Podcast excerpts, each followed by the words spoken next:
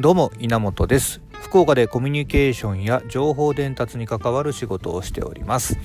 えー、このポッドキャストは僕が普段から感じていること考えていることなどを、えー、つらつらと喋る雑談ポッドキャストとなっております、えー、番組に対するご意見ご感想はたまたリクエスト等がございましたらハッシュタグで受け付けております。えー、ハッシュハッシュタグはですね、えー、数字の17にカタカナでチャンネルと書いていただいて、稲チャンネルと読みますが、えー、こちらで、え集めさせてもらっていますので、えー、ぜひね、えつぶやいていただけますとですね、え僕も本当に尻尾振って喜びますのでよろしくお願いいたします。さあ、え急にですね、えー、今僕が住んでいる福岡の方も、えー、寒くなってまいりまして、えー、昨日今日とちょっと雪がぱらついたというような頃合いになっておりますいよいよ、え2020年も終わっていくなというねあと半月で、え終わるわけなんで、えちょっと今回と、え次回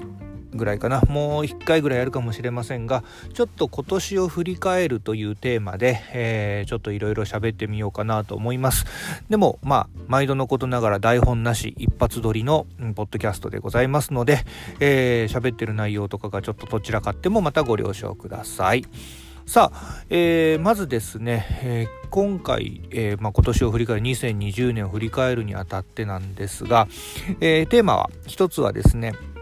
一回一つはというか今回のテーマはですねちょっと人ですね、えー、まあね、暮らしているいたりしますと、まあ、影響を受ける人とか注目する人というのは、まあえー、何人もいるわけなんですけども特に僕なんか、えー、いろいろ影響されやすいタイプなので、えー、っとまあね、何人も何人もそういう注目している人っているんですが特に今回、えー、ご紹介する人は2名いらっしゃいます。えー、特に今年僕は本当に注目した人かなというふうに思っている2名を紹介しようと思います。えー、1人目がですね、えー、キングコングの西野昭弘さんですね、えー、キングコングのキンコン西野ですね。は、えー、今年本当に、えー、注目しておりますおりましたおりますなんですね。というのが、えー、まあもちろん、えー、キンコン西野さんといえばあ今はあの煙突町のプペルがでねあの、まあ、映画公開というところが、まあ、注目されるところではあるんですがまあもちろんそのキングコングのという、えー、お笑い芸人カジサックとの、まあ、お笑いコンビキングコングももちろん知ってますし、えー、跳ね飛びも見てましたし、えー、途中から、えー、テレビから離れたのも知っていました。で、えー、特にこうなんかあの特別金婚西野さんをまあ、追いかけているというか、えー、彼のことが好きでたまらないというわけそれそれほどではないんですけども、まあ、今回特に注目していたのはあの彼の煙突町のプペルに対するさまざまな戦略、えー、ここがものすごく面白くて、えーまあ、刺激的だったということもあって今年非常に注目させていただきました。えー、っとまああの一つはね、あのー、オンラインサロン彼がやっているオンラインサロンですね、えー、今は月額980円ですかね、えー、一時期、えー、1000円だったわけなんですけども980円に今なってますが、えオンラインサロンの方にも何月からから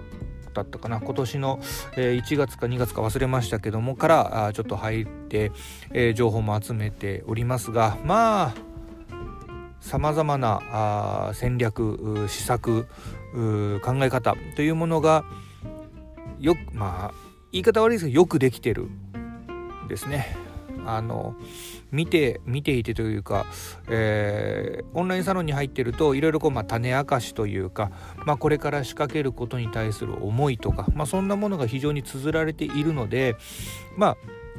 言ってしまえばビジネス書を読んでるような感じではあるんですけどもビジネス書って、まあ、彼もオンラインサロンであったりラジオだったりでも言っていますがビジネス書は結局、まあ、結果論なんですよね。過去の話をしているものが多い、まあ、その絵に代わって、えー、オンラインサロンはこれから仕掛けることみたいなことが書いてあるので、まあ、それが、まあ、実際に世の中で起きていくっていうものをこう見ていると、まあ、ものすごくこうなんだろうなワクワクするんですね見ていて。ですごく彼の動き彼があ取っている施策を追いかけていました。まあ、今もいますですけども。で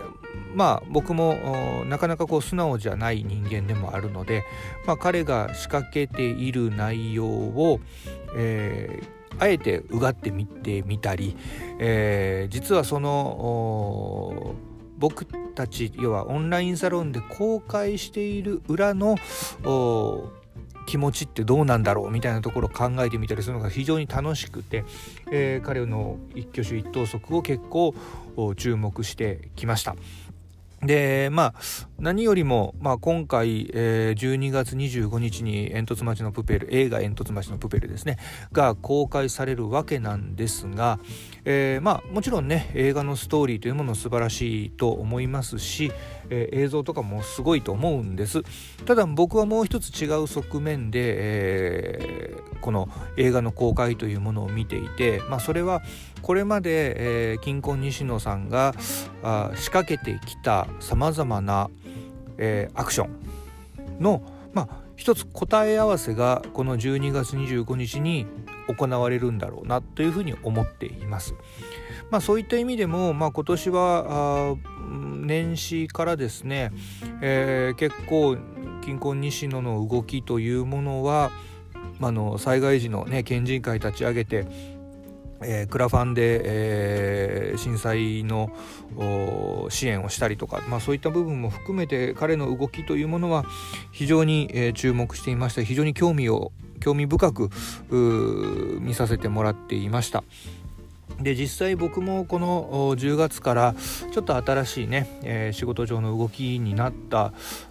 のでまあちょっと自由度が増した動きができるようになりましたので、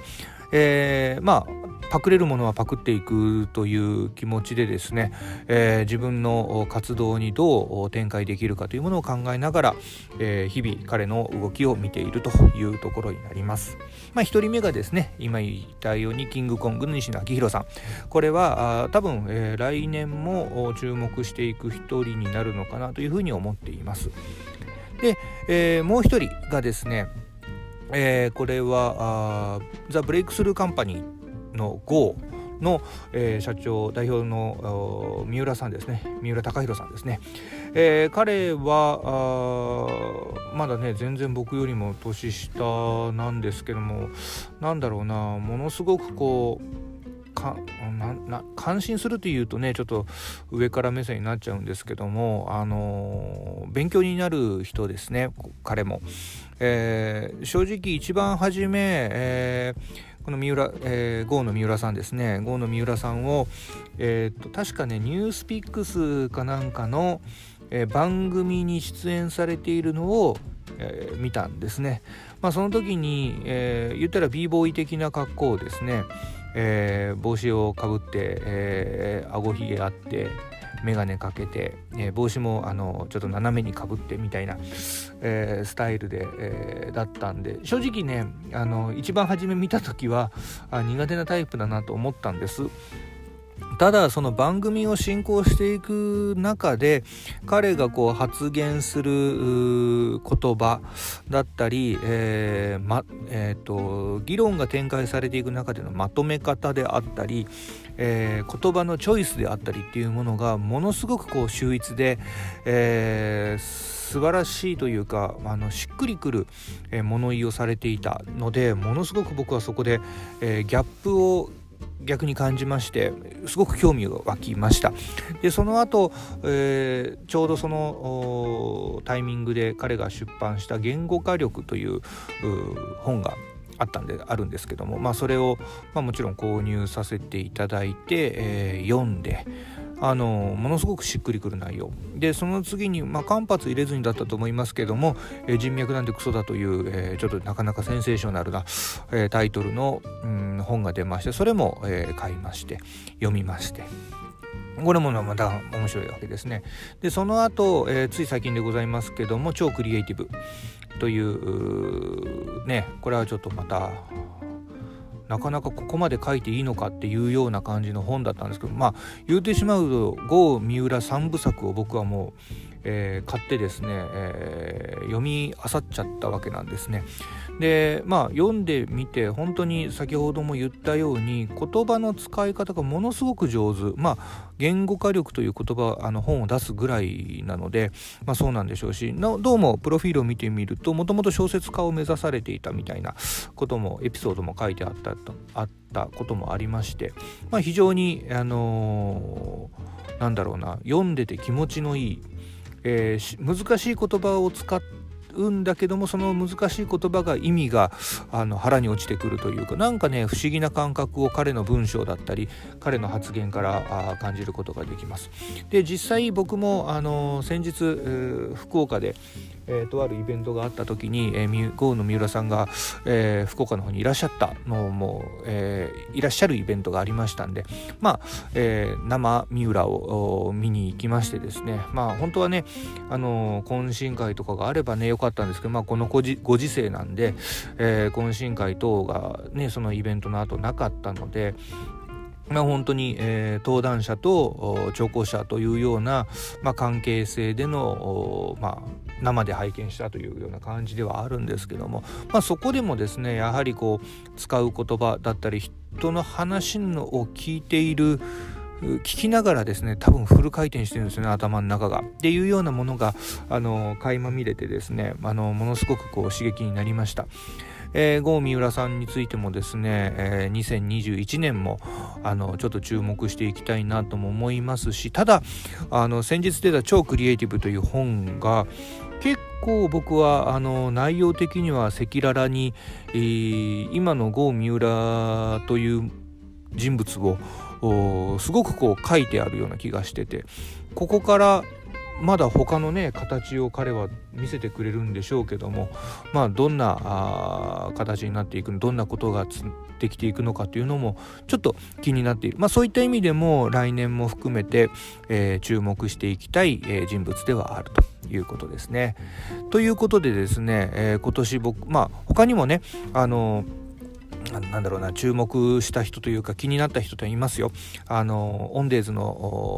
オンデメガネ屋のねオンデーズの田中さんだったりとか、えー、映像ワンメディアの明石ガクトさんだったりとか、えー、先日あの退任されましたけどもニュースピックニュースピックスの佐々木さんとか、えー、ねあのもちろん会社の中にもね注目していた人もいますしお客様の方にもそういったあの方もいらっしゃいますしウェブ系でもあの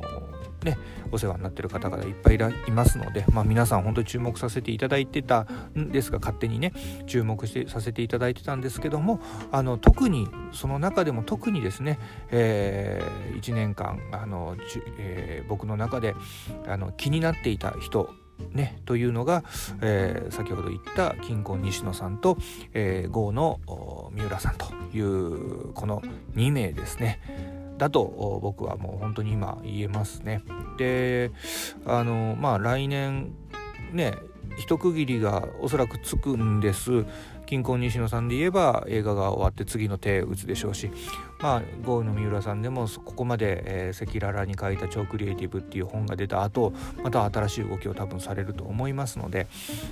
これはもう本当に、えー、何度も言うようですけども再注目をしておいた方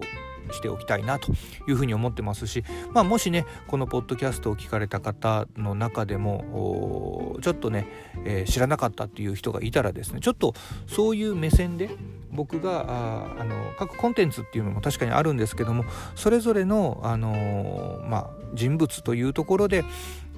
の視点でですね、えー、注目してみてはいかがでしょうか。まあ、ご紹介ですね。という形になります。さあ、えー、というようなことでこのポッドキャスト、えー、僕が思っていること感じていることをつらつらしゃべる雑談ポッドキャストとなっております、えー、番組に対するご意見ご感想はたまたリクエスト等がありましたらハッシュタグで、え受け付けておりますのでか、え数字の17にカタカナでチャンネル稲チャンネルで、えつぶやいていただけますとキャッチアップしたいと思います、えまあ、次回はですねえー、今年の振り返りということで今年僕がやってきたことまあねそんなに興味はないかもしれね皆さんの皆さんとかあなたのですね、えー、興味に一切ない内容かもしれませんけどもちょっと僕個人がこの1年間、えー、ちょっと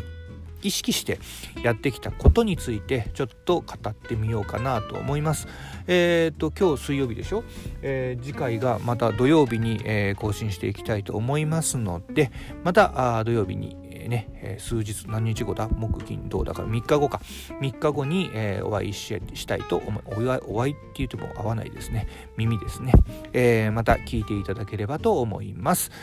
じゃあ、えー、今日はこの辺りにします。それでは。